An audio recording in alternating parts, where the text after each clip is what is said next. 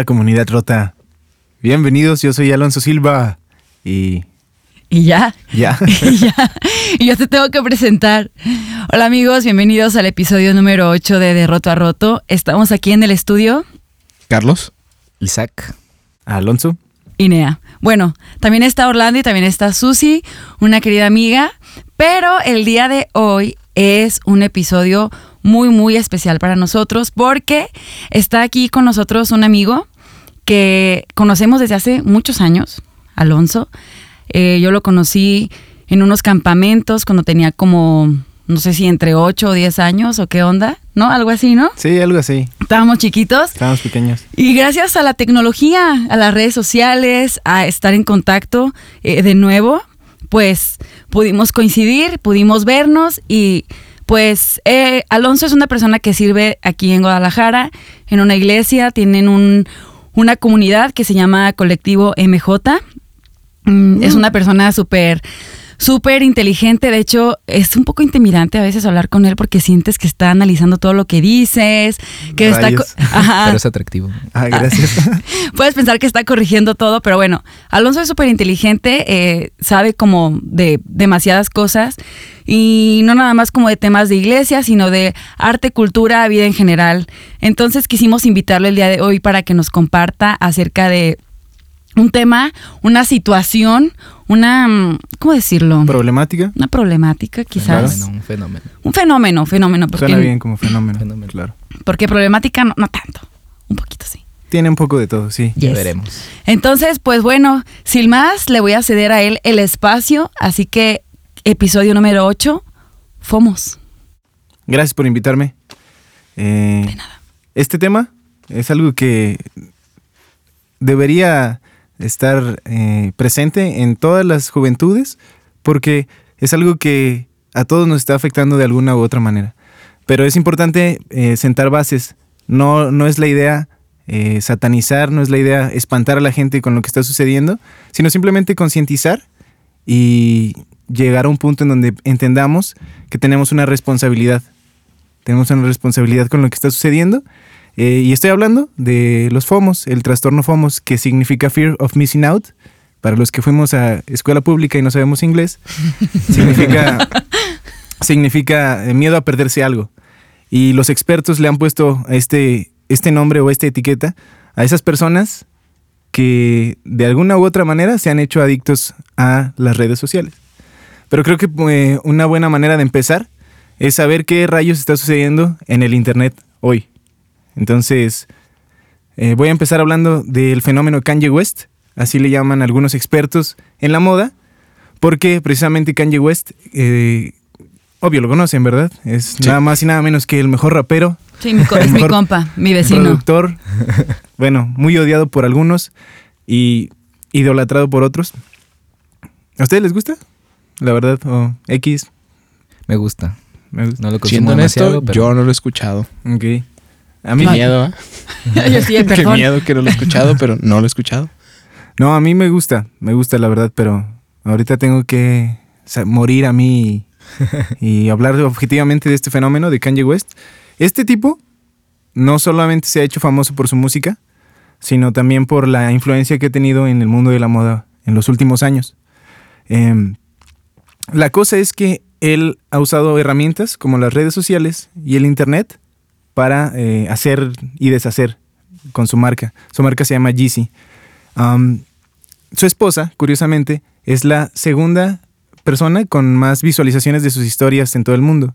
La primera es Lele Pons y esta, esta su esposa es la, o sea, es, es la mercadotecnia andando. ¿Ok? Entonces, eh, este men, para sacar su sexta colección de su marca, eh, empezó a levantar mucha expectativa entre las personas porque ellos esperaban que fuera y se presentara en las paradas de moda de más importantes, Nueva York, Tokio, este, Milán, pero no se presentó en ninguna con su nueva colección. Entonces los críticos empezaron a comérselo y empezaron a decir, no manches, este vato siempre haciendo cosas raras, siempre metiéndose en la controversia y demás. Entonces, eh, eh, pues recibió mucha crítica negativa. Pero nadie sabía que tenía un as bajo la manga.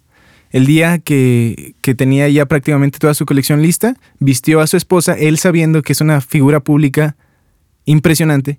Le puso ropa de su nueva marca, de su nueva colección, perdón. Y le dijo que fuera al 7-Eleven. Y mandó con él, con ella, perdón, a un camarógrafo. Pero ¿cuál, ¿qué instrumento tenía? Un iPhone 6.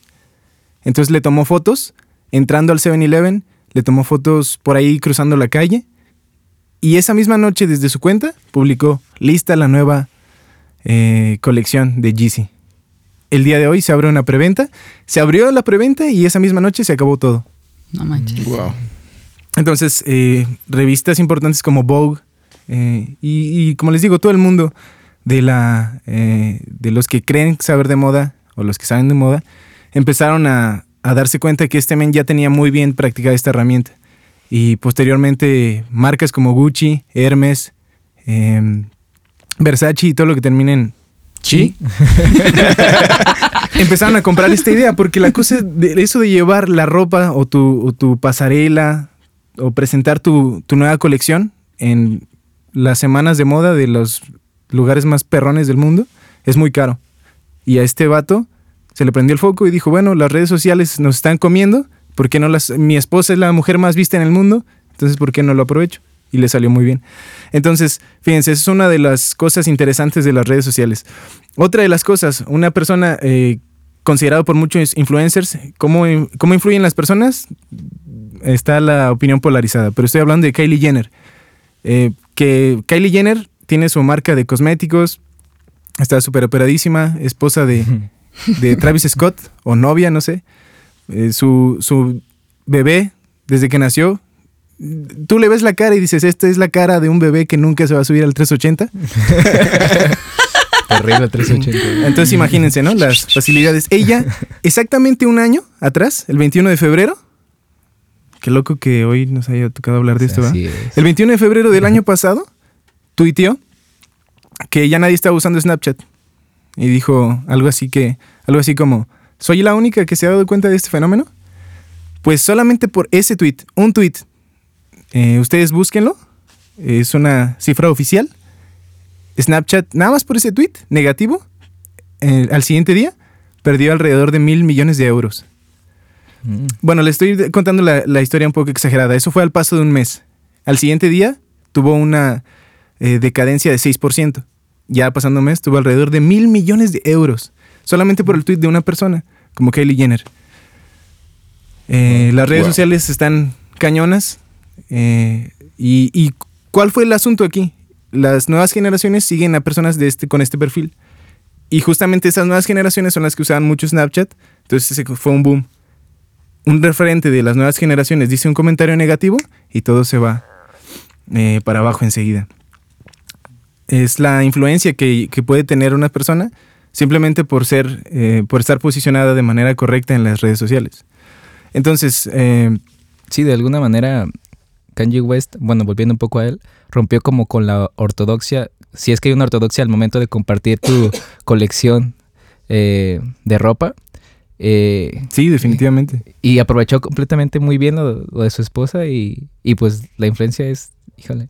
Sí, fíjate que expertos en mercadotecnia de Harvard y de las universidades más reconocidas hasta han hecho ya estudios e investigaciones de cómo rayos la sociedad voltea a ver tanto a estas personas.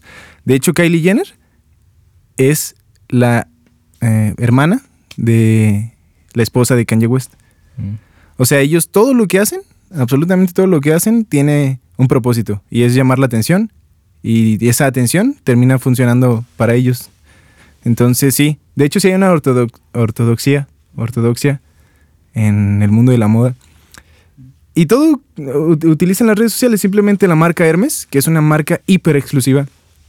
Cuando empezó el boom de las redes sociales, este mandó un mensaje claro de que ellos no se iban a rebajar a poner una red social para relacionarse con nosotros los mortales. Pues ahora ellos son parte de este boom que presentan sus nuevas colecciones por sus redes sociales.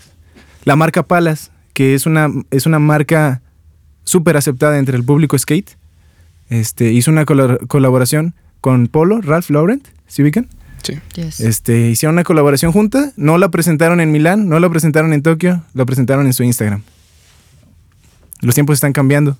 Y se dieron cuenta de eso. Sí, exactamente, se dieron cuenta de eso y pues está siendo un- una, una locura. Que a la larga es- también tiene su lado bueno. Por ejemplo, lo que les decía de Hermes, se han roto estas barreras sociales, ¿no? Esta, eh, esta especie de, de públicos rezagados, porque pues no tienen alcance a algo tan exclusivo. Simplemente con el, con el boom de las redes sociales se han roto esas barreras. Y está chido. Está chido. Está chido, ¿no? Eh, por ahí, también algo que es bien sabido son los efectos que tienen las redes sociales en las personas. Y los expertos los han caracterizado, los han dividido en cinco. Uno es la ansiedad. Y con ansiedad nos referimos a todo ese...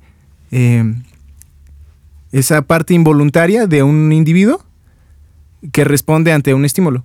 Por ejemplo, eh, muy común en los millennials, ese constante pensamiento de que solamente van a suceder cosas malas. Eso no tiene otro nombre más que la ansiedad.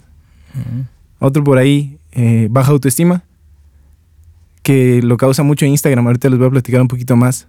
Depresión, miedo y ojo aquí, el miedo. También los expertos en el estudio de las redes sociales han ubicado un fenómeno que sucede en las nuevas generaciones, que se llama las famosas llamadas pánico. Fíjense cómo sucede esto. Las nuevas generaciones están siempre pegadas en el teléfono, ¿sí o no? Todo el tiempo. Que WhatsApp y lo que sea. Pues Pero- ya no nada más las nuevas. O sea, la generación de mi mamá y de mis suegros o mis tíos no es nueva generación y también están pegados, ¿no? Sí, y, y volvemos a esa parte que se han roto esas barreras, ¿no? Eh, chido saber que las redes sociales no están solo al alcance de los más jovencitos. Qué loco que ahorita, bueno, al menos en mi caso, ¿no? La mamá, oye, ya deja el celular. Y ahora es la que tú, tú le Ey. tienes que decir, oye, ya deja Mamá, el celular. O sea, ya aparta el celular de mi, ahí, ¿no? mi abuelito me manda imágenes y videos diario. Claro, que Diario. seríamos nosotros los nietos, sobrinos en Así esos es. devocionales de Piolín, ¿verdad? claro, Así es. Jamás abro un video que me llega. sí. No, vaciar O chat y ya está. Buenos días. Ok, perdón. ¿O qué tal los grupos de WhatsApp? ¿No, ¿No les pasa que los meten involuntariamente? me ha pasado un par de veces. Tú me has metido a grupos involuntariamente. Sí, sí, pero les, pongo la- les, pues, les doy la alternativa de que se salgan. Sí, yo no, soy bien chido. la Tú, me sacaste en uno. ¿no? Ah, sí, porque no fuiste a mi fiesta. Eh, bueno, ya, Pero- es otro Ok. tema. Pero bueno, hablando de- volviendo al tema de las llamadas pánico, eh, de manera particular, las nuevas generaciones están todo el tiempo conectadas a su smartphone. Y curiosísimo, les entra una llamada y entran en pánico. Pero hay un porqué. Básicamente dos... eh, ¿Ustedes no se sienten identificados? Que de repente les entra una llamada y como que les tiembla la cabeza o algo así. Mm, no. Pues no, a mí de alguna realidad. manera, porque no estoy acostumbrado a, Sí, es a que recibir ustedes llamadas. están Quizá, Ah, la, sí. la relación ahorita es más como, pues puro mensaje, ¿no? Casi ya nadie se habla. Exacto. la Incluso en las casas, Sí. que ya todo el mundo tiene puro celular. Yo creo que la gran mayoría ya no usa el teléfono de, de casa, ¿no? El, Sí, el claro. local. De o simplemente ent- dentro de casa, tú estás en el baño y no hay papel, y mandas un mensaje a tu hermano, ¿no? En vez o a tu esposa. O a tu esposa, claro, sí. un clásico. sí, de hecho, se me hace extraño porque a veces un día era mi cumpleaños y una amiga me llamó y a mí se me hizo un buen detalle, pero fue, pues me puedes mandar un mensaje. Es lo que pensé, pero después dije, Sí, exacto. Y pero es raro, o sea, se me hizo raro. La Eres, verdad tú es que- raro. Es Se que deja, raro. deja de ser algo tan común y las nuevas generaciones están reaccionando hasta, a- ante este efecto. Soy otra generación, ¿estás de acuerdo? Hay una brecha generacional ahí. Triste. El asunto es que estas nuevas generaciones entran en pánico por, precisamente por la ansiedad. ¿Por qué ansiedad? Es como una confusión. ¿Han escuchado ese chiste de el, el perro que se llama eh, pa' dentro y le dicen pa' afuera, pa' dentro, se confunde y explota? Así. ¿Se ubican? Sí, sí. Es algo similar, esa confusión que, que genera en las nuevas generaciones. Porque al, al momento, ellos están acostumbrados a, a estar en- hablando siempre por texto, ¿no? Y de repente entra una llamada y, y interactúan con una persona que de manera cercana están escuchando su voz en tiempo real, pero al mismo tiempo de manera lejana, porque no saben cómo está reaccionando, no saben qué está pensando ni nada, solamente están hablando así, no les da la chance de, de editar un mensaje, de, sí, de pensar lo que van a De- de- decir. Deja, me pongo pausa aquí. El, Exacto, no hay Sí. manera de pausarlo. Déjate, mando mi carita llorando. ¿Y cuál es ese el motivo? Eh, la ansiedad. De hecho, las nuevas generaciones eh, prefieren esos sistemas como los emojis, donde tú le mandas, hey, ¿qué onda? ¿Cómo estás? Y te manda una carita así sudando, ¿no? enseguida entienden que la otra persona ya reaccionó, saben cómo está reaccionando y es diferente por llamada. ¿No? Entonces es la ansiedad lo que genera ese fenómeno llamado llamadas pánico y también la practicidad, porque el hecho de cuando están hablando por texto, tienen chance de editar, ahora en WhatsApp se puede borrar el mensaje, Así es. ¿no? Así de que Qué peligroso. vas a salir de la zona del friend zone y le vas a poner, hey, este, me gustas más que como amigo. No lo ha visto, lo alcanza a borrar. Practicidad. Entonces es uno de los efectos que está sucediendo en las nuevas generaciones. Genius. Sí, ¿verdad? Todo esto es eh, lo, obtuve de una fuente que se llama Business Insider. Entonces, por si quieren darse una vuelta. Pero las redes sociales no, es algo que surgió así por obra de la casualidad. Eh, detrás de las redes sociales hay expertos en el tema que se han dedicado a fortalecer un algoritmo que a grandes rasgos funciona de esta manera. Todas las redes sociales nos ofrecen eh, a grandes rasgos cuatro beneficios. El primero, el de expresarnos y sentirnos validados. Por ejemplo, eh, NEA puede pu- eh, publicar un pensamiento, el que tú quieras. Y puede sentirse validada porque las personas que estén de acuerdo con ese pensamiento enseguida eh, reaccionan con un like o un me encanta, ¿verdad? Un me encorazona. De hecho, Facebook te da esa apertura cuando desde el principio te dice, ¿qué estás pensando? Exacto. ¿Ven que no es algo obra de la casualidad? O sea, es un trabajo mega trabajado, mega completo, mega pensado de expertos que están detrás de, esas, de esos sistemas. Eh, entonces, NEA piensa algo chido, lo publica. Hay personas que ya están en acuerdo con eso. E incluso se da esa apertura de me encorazona, me, me enllora y todo eso. Me llora. en Twitter, la, la oportunidad de rebloguear, de retuitear y que se haga viral tu pensamiento. Entonces, nos ofrecen ese, eso que le digo, capacidad de expresarnos y sentirnos validados. También eh, nos ofrecen, esto es increíble, la oportunidad de proyectar la imagen que más te gusta de ti mismo, ¿no? Con los filtros, con toda esa, esa oportunidad de editar tus fotos. También nos ofrecen la, la oportunidad de mantener y fortalecer lazos. ¿Cuántos no tuvimos un mejor amigo en el kinder? No supimos de él durante los próximos 15 años y luego lo, te acuerdas, ah, el Dani. Y lo buscas en Facebook, lo encuentras y renace esa amistad, ¿no? Se Eh, ¿Te acuerdas que Se puso bien gordito. Ah, Simón. Uh, ya sabe, ¿no? El síndrome del patito feo. Ah, voy a buscar al vato que tenía brackets y granitos y ya lo encuentras y es un influencer, ¿no? Y tú, Entonces- ah, ¿por qué no le dije que sí? Exacto. Le pasó a la nena. Me pasó a mí. Ah, cierto, Orly. XD. y por último, ampliar nuestros eh, contactos y la influencia. ¿Qué serían los influencers? ¿Qué serían de los influencers sin las redes sociales? ¿No? O sea, era, quién sabe, no sé, eventualmente pienso eso y gracias a, al mundo virtual, las personas, hay personas que se han hecho millonarias. Es una locura. Pero entonces estas cuatro cosas, expresarnos y sentirnos validados, eh, mantener y fortalecer lazos, este, am- ampliar nuestros contactos e influencia y proyectar la imagen que más nos gusta es lo que nos ofrece las redes sociales. Y funcionan como un loop, una cadena.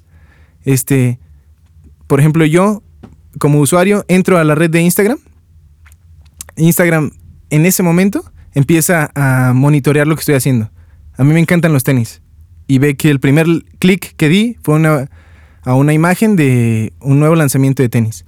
Eso ya quedó guardado en su base de datos y ya sabe que el individuo Alonso Silva le gustan los tenis. Entonces, eh, Instagram empieza a lanzar información de tenis. Y me da más, y entonces a mí me empieza a gustar más. Y hay más interacción. Y entonces ellos ven, ah, sí, sí le gustó un buen. Entonces me manda más, más, más, más, más. Y aparece en mi feed, en historias, me manda hashtags de, de tenis y así. Entonces todas las personas tienen un, espacio reservado en cada red social donde saben todos sus gustos, intereses. Hace poquito un escándalo donde eh, supieron, eh, se supo, mejor dicho, cómo Donald Trump este, obtuvo información valiosa con la que construyeron toda su campaña a través de la información que obtuvieron de Facebook.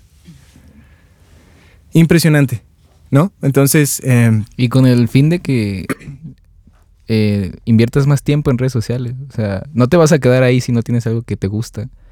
Y si Instagram, por ejemplo, te ofrece algo que tú estás buscando y, y te da más y te da más, pues obviamente vas a tener más tiempo ahí. Vas a consumir más tiempo en sus redes. Que es lo que quieren, que te quedes ahí. es por eso que es tan difícil despegarse de las redes, ¿verdad?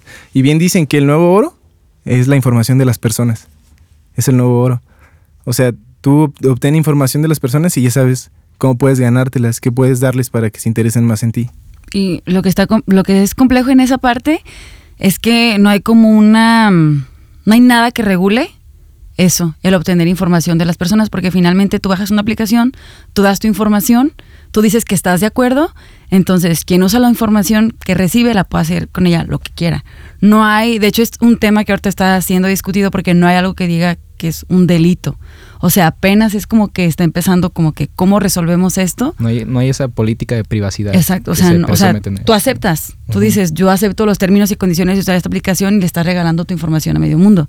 A veces simplemente por compartir un contacto, o sea, entras a una aplicación y te dice, ah, ¿quieres este que X aplicación utilice la información de tus contactos? Y tú, Simón, y ya con eso regalaste tú a la aplicación la información de tus contactos. Entonces es, Sí. es heavy. No, y con Android está mucho peor. Por ejemplo, los que tenían descargada la aplicación de Facebook en sus Androids, eh, Facebook obtenía hasta con quién hablaste, cuánto duraste hablando y hasta de lo que estuviste hablando. Ya, déjame tirar mi teléfono. Toda la cuestión de, de metadata que le llaman. Ajá. No y. Big Data. Ajá. Ah, Big Data, perdón. Sí, está, está bien cañón. Facebook es el, es el líder en pasarse de vivo. Yes. Desde por ahí como el 2010 hubo un mini boom donde todo el mundo se empezó a alarmar porque justo lo que dices, Nea, abrías tu cuenta y decía, acepto términos y condiciones, ¿lo leo o nada más le doy la palomita? Ah, y Palomita. y nadie lo leía. Pero una persona, yo pienso una en un millón, dijo, pues voy a leer a ver qué rollo. Y se dio cuenta que todo lo que subías a Facebook le pertenecía a Facebook. Así Si es. publicabas una canción, si Hechos Nuevos publicaba una canción, Le ya a le Facebook. pertenece a Facebook. Está bien loco eso. Lo bueno que ya cambió, tranquilos, tranquilo, Lando. ¿A ¿Dónde vas, hermano? Es broma. Regresa al regresa, estudio. regresa. No, no, no necesitas borrar nada. Este. Pues está, está bien cañón y ahora sucedió esto con lo de. eh, fue una empresa que estaba trabajando detrás de Facebook, algo Cambridge, este, que, que estuvo vinculada con eso. Aparentemente se va a regular. Alguien tiene que hacer algo. Está complicado. Pero sí, sí, está cañón. Pero bueno, esto me lleva a analizar eh, de las cinco redes sociales más famosas o más o mejor recibidas por el público, que estoy hablando de Snapchat, Twitter, YouTube, Facebook e Instagram. Se hizo un estudio eh, de los efectos que tenía en la salud de las personas estos cinco, estas cinco redes. El impacto positivo versus el impacto negativo.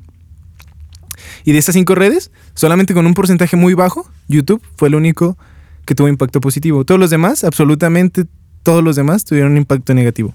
Snapchat, por ejemplo, eh, causa depresión, eh, una ansiedad. Por ejemplo, uno de los ejemplos que, que, que decía este estudio es que en Snapchat captura mucho esa sensación de quedarse fuera de algo. Por ejemplo, los chavos suben su... ah, hablé como abuelito, ¿verdad? Los chavos.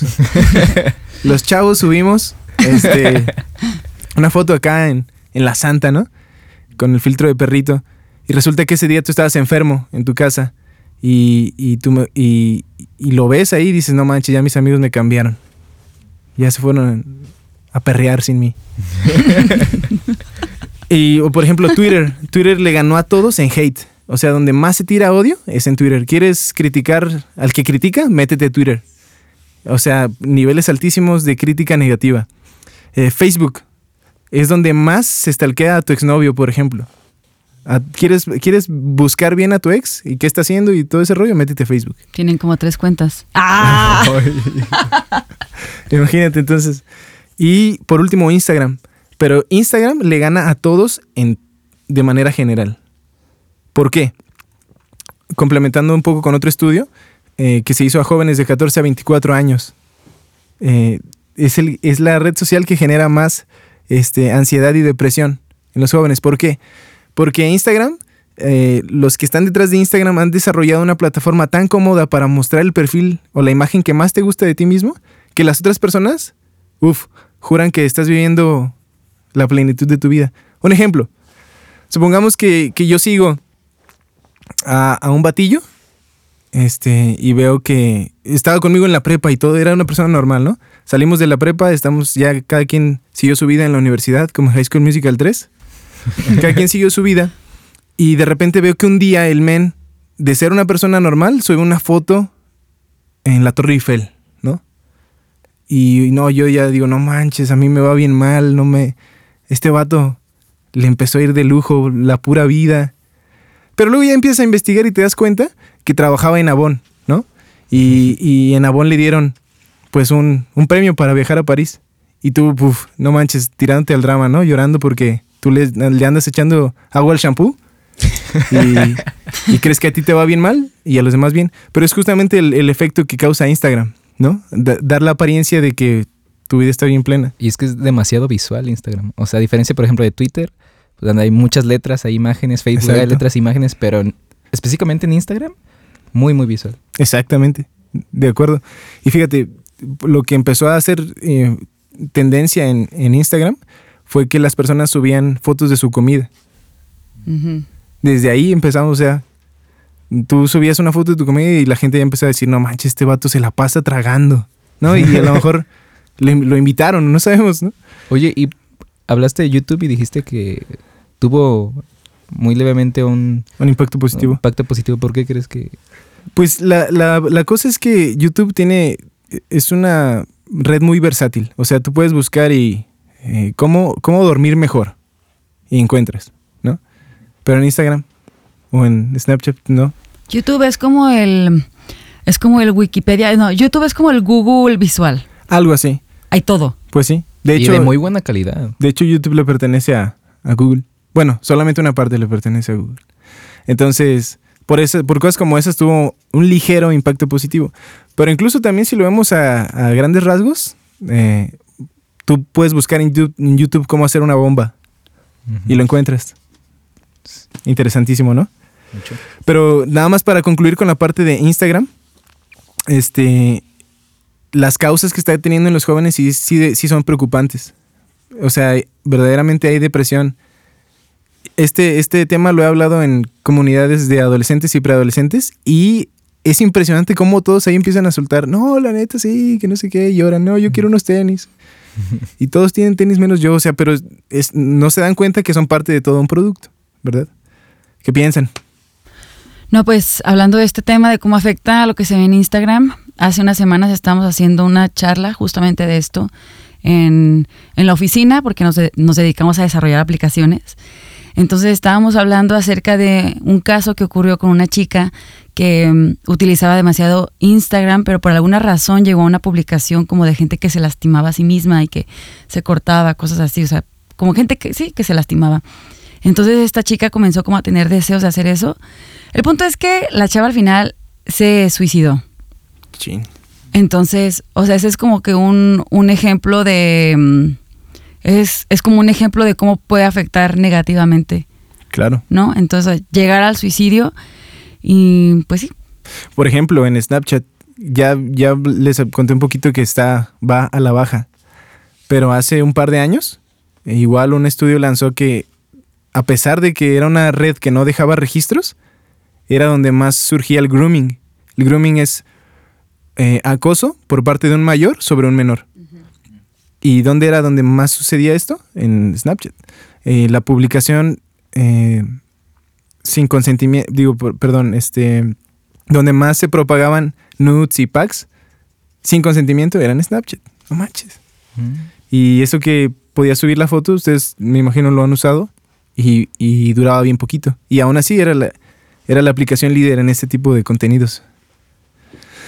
Pero la cosa no es eh, solamente hablar de cosas negativas, ¿no? O de decir, hay que dejar las redes sociales, vámonos de aquí, hay que huir hoy, ¿no? No es precisamente eso, sino entender que estamos en una época de la humanidad en la que nos ha tocado vivir y crecer con esto como una herramienta. Entonces, la invitación de otros expertos es usarla con conciencia. Por ejemplo, hay un man que se llama Bill Dwayne, que es uno de los ejecutivos de Google. O sea, no es, no es ejecutivo de Tacos Lupita, es ejecutivo de Google y él da... ¿Qué traes con mis tacos? Ah, perdón. Muy buenos, por cierto. Sí. No, sí hay unos tacos Lupita allá en San Sebastián, son mis favoritos. Bueno, sí, de mis favoritos, pero es otro tema. Luego hacemos un podcast, ¿no? De tacos. estaría muy bueno.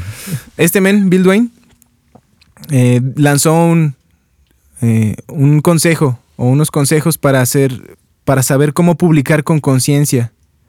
Y él puso tres puntos. ¿Cómo poder publicar con conciencia? Pregúntate, número uno, si es verdadero. Número dos, si es buena onda. Y número tres, si es necesario. Si cumple con estos tres puntos, entonces sí, adelante, publica. Está chido eso porque la cosa no es nada más decir no, no, no, no, no, sino vamos a hacerlo con conciencia, con idea y verdaderamente que las, que las redes sociales sean una herramienta para la humanidad, ¿no? Perdón. Está Ah, bien. ¿Están felices? Estoy Sí. chido. Estamos felices. Estamos choqueados. Sí, está, choque- está choqueante esto. Sí. Por ahí de los influencers también tienen sus, sus cosas buenas. Eh, hay influencers. Este men, Juan Pazurita. eh, personalmente no me gustan sus contenidos, pero tengo que reconocer que hizo un movimiento en el que ganó, me parece, dos millones de pesos. ¿Cómo? Mediante voluntariado. Le decía a la gente, deposítenme.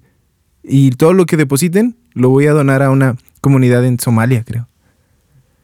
Este, y, y recaudó dos millones. Me acuerdo que hasta llenó un avión, una cosa así. Sí, sí, sí. Hizo algo bastante chido. También algo donde se movieron mucho las redes sociales y los youtubers especialmente fue cuando fue el temblor en México el- en septiembre hace unos años Claro. y donde todos los youtubers literalmente le decían a sus suscriptores que fueran a estos eh, que fueran de apoyo para ellos de alguna manera donando o yendo y que ellos iban a estar ahí y que iban a recibir todo su apoyo y pues se vio no y, e incluso hacían videos no de apoyando y así y ahí pues se dividió un poco la, la opinión pública pero de que movieron gente para ayudar Lo hicieron. lo hicieron Claro. lo hicieron Y es la idea. O sea, si las redes pueden ser una herramienta, usémosla con conciencia. Ah, y, por ejemplo, ah, hablando un poquito más de mí, eh, en- yo trabajo, en- bien decías, Nea, en un colectivo que se llama MJ. Y ahí en el colectivo utilizamos eh, como una, una división de, los, de las personas que querían aportar más, más allá en el colectivo. Y les pusimos los influencers. Y nada más por el hecho de tener el título de influencers, muchísimo más se interesaron. Porque la verdad es que muchos quisiéramos, yo creo, ser influencers. Eh, o sea, a lo mejor no es como que nos quite el sueño, pero si tuvieran la oportunidad, creo que sí estaría chido, ¿no? Eh, pues me tomé la libertad también de, de- de investigar eh, jóvenes, eh, perdón, adolescentes que han sido muy influyentes y me encontré con una lista en el Time de los eh, adolescentes más influyentes. Y por ahí le puse a uno más. Pero, por ejemplo, adolescentes influyentes en 2015, Lele Pons tenía 17 años. Ahora es la persona eh, con más visualizaciones en, en su historia, en sus historias de Instagram. No manches, ¿y la han visto? O sea, la verdad Sí. es que no es muy graciosa. Pero, Muy ¿Cómo le hace? muy enérgica ¿no? sí. Este, pero también tenemos el, el otro, la otra cara de la moneda. Por ejemplo, Ahmed Mohamed, un chavito que, eh, por simplemente por ser eh, musulmán, el gobierno de Estados Unidos lo atrapó, lo golpearon, creyendo que en su mochila traía una bomba. Y no era así. Era un reloj que había hecho él mismo a sus 14 años.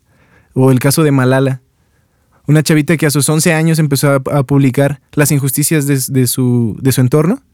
A los 11 años empezó a publicar las injusticias de su entorno y unos, eh, mens la siguieron en su autobús escolar, le dieron un balazo en la cabeza, sobrevivió milagrosamente y lejos de ser intimidada a sus 12 años, continuó la pelea y fue la persona más joven en ganar un premio Nobel de la Paz.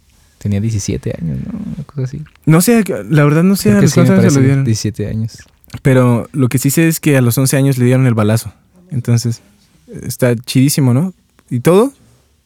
Por ejemplo, en, una, en un entorno tan rezagado como el de ella, donde los medios están, este, ¿cuál es la palabra?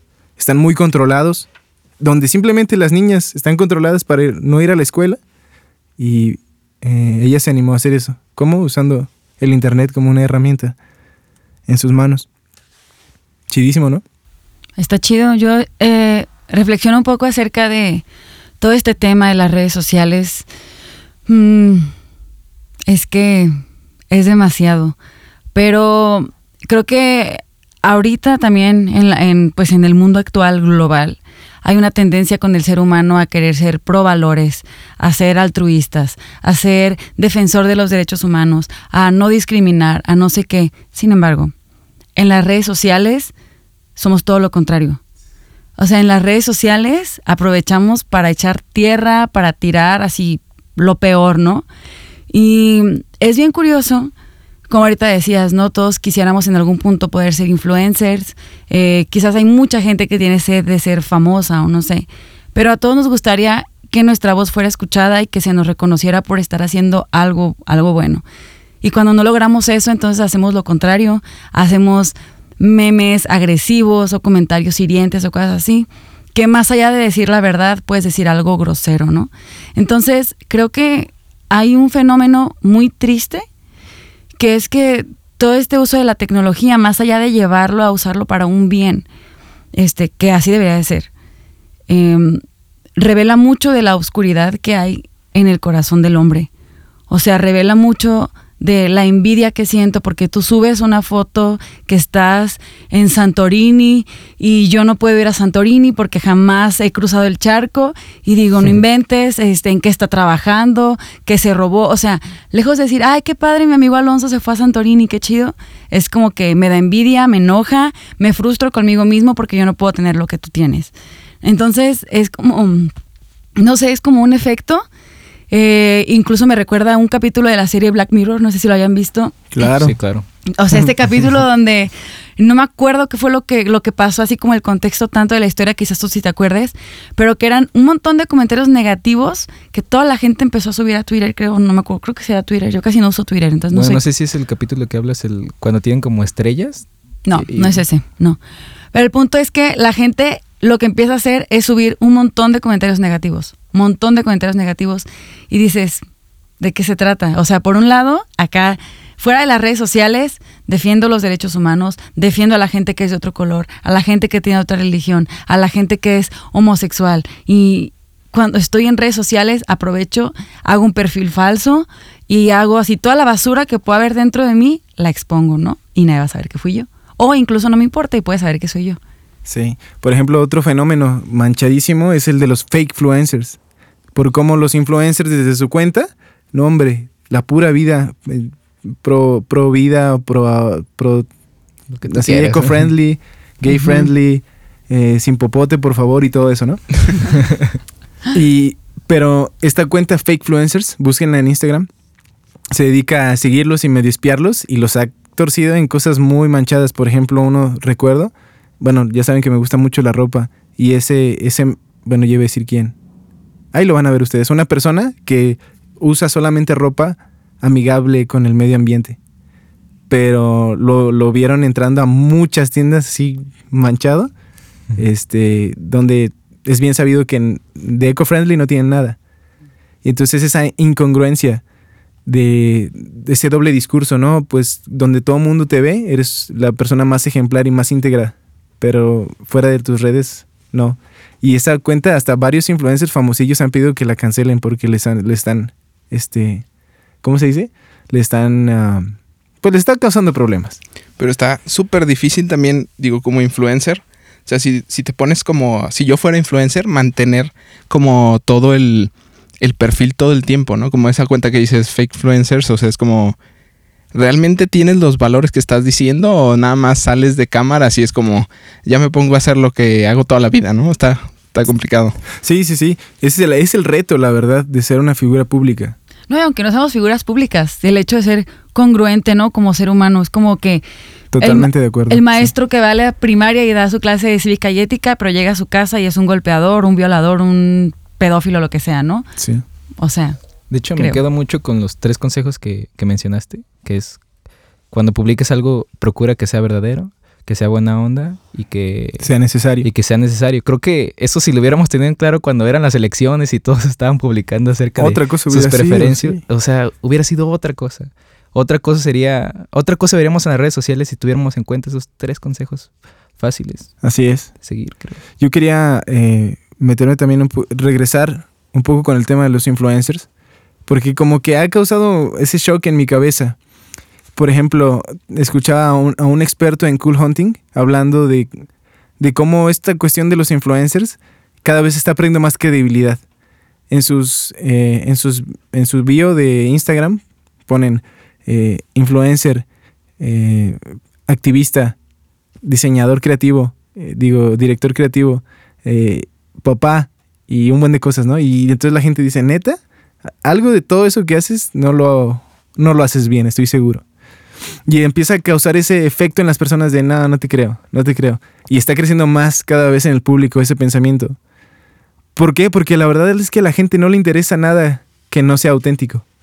La verdad, si no eres auténtico y si eres predecible, empie- empiezas a perder Credibilidad. credibilidad, atracción por las personas. Y eso es algo que incluso las grandes marcas de ropa han empezado a implementar. Por ejemplo, eh, lo- lo- los tenis. Bueno, me voy a meter un poquito en esa parte que me fascina. La, la marca Valenciaga, Valenciaga empezó, lanzó ese modelo de los tenis grandotes y gordos, que no fue la primera, por cierto, pero ella fue la que eh, lo, lo hizo eh, como de manera consolidada y todos empezaron a criticar, no manches, esos tenis gordos y feos. Pero ¿qué era el mensaje que estaba manda- mandando Valenciaga? Que no importa que estén feos, aún así puedo ser cool. Y está bien chido, es, es un mensaje de, eh, Simón, este, no importa, se puede ser cool, se puede ser atractivo aún siendo feo. Es más o menos el mensaje. O por ejemplo, eh, bueno, pienso en muchas, en muchos ejemplos de, de esto, pero sería agarrarnos aquí otra hora platicando. No, no, está bien. Eh, te- perdón, tenía, tenía otro comentario. Ahorita que hablabas de los influencers. Quizás, a, quizás a ti te tocó y a ti también. A ti no, Isaac, porque estás más chico. Eres un bebé, Chale. Pero, eh, no sé si, si recuerdan que pero MTV bonito. No sé si recuerdan que MTV tuvo un movimiento hace unos años que se llamaba Agentes de Cambio. ¿Nunca lo vieron en la Claro, tele? sí. Estaba súper padre porque eran personas, eran todos jóvenes, eran personas que tenían una propuesta en tecnología, en medio ambiente, en alguna eh, onda social. Y era para realmente hacer un cambio en su comunidad, en su país, en su ciudad, lo que sea. Y tenían el apoyo de MTV. Entonces, eso estaba bien padre. O sea, para mí eso era como algo real, un influencer real. Ahora, hay una chava que sigo que estudió conmigo en el ITESO, Ingeniería Ambiental. Esta chava, este, una de las, de las frases que tiene en su descripción en Instagram, dice eh, algo así como ah, ecologist warrior o am- ambientalist warrior, algo así, porque es ingeniera ambiental, pero también es mercadóloga.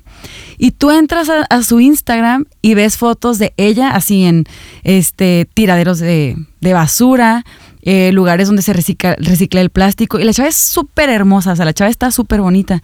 Pero yo sí le creo, porque la conozco, pues. Y la veo así en esos lugares que dices, nadie va ahí. O sea, ¿quién va? ¿Cuántos, ¿Cuántos han ido a un lugar donde reciclan plástico? Huele horrible, se los puedo decir, huele asqueroso. Plástico usado, caliente, con cosas podridas, huele espantoso. Entonces, se me hizo, se me hace muy chido que ella tiene una cuenta que es totalmente de pues medio ambiente y está ella realmente haciendo algo. Entonces se me hace como padre, este, no sé, me acordé de eso de los agentes de cambio.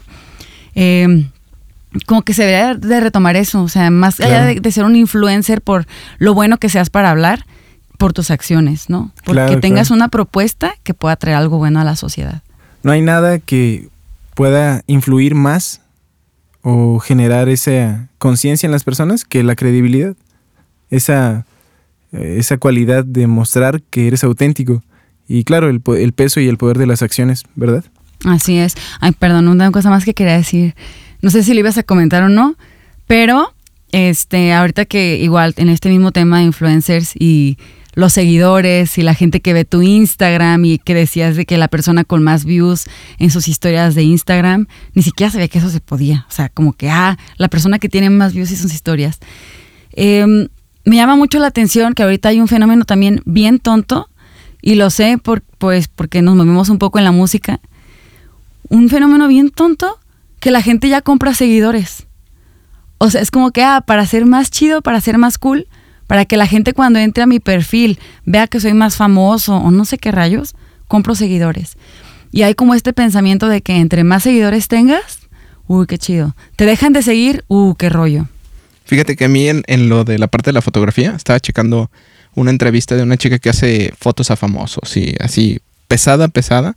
Le quitaron el patrocinio de Canon y le quitaron el no sé qué otro patrocinio tenía porque precisamente tenía pocos pocos seguidores Entonces es como, no inventes, ya no es por ni siquiera por el trabajo, sino por la cantidad de monitos que tienes ahí representados en tu cuenta, ¿no? Claro, la filosofía del, del tener o del hacer en vez del ser. O sea, no importa. Si no tienes, no nos importas. Si no haces, no nos importas. Debería ser al revés. Es más bien quién eres, ¿no? Exacto. Y eso es lo valioso.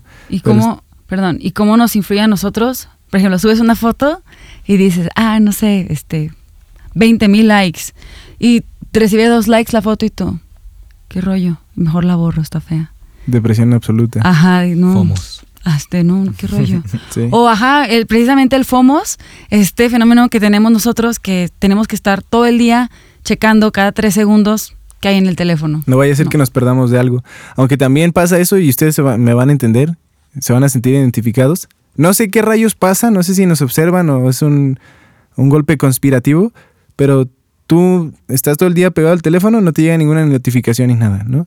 Pero lo dejas olvidado en tu casa y vuelves, lo dejas olvidado en tu casa una hora, dos horas, vuelves, ocho llamadas de tu mamá, te buscó al presidente, te buscaron para darte el trabajo de tu vida. Lo perdiste. Ajá. Pero sí, eso es básicamente el trastorno de, de- de tener miedo a perderte de algo. Ajá. Y solamente quería yo concluir pensando en la responsabilidad que tenemos.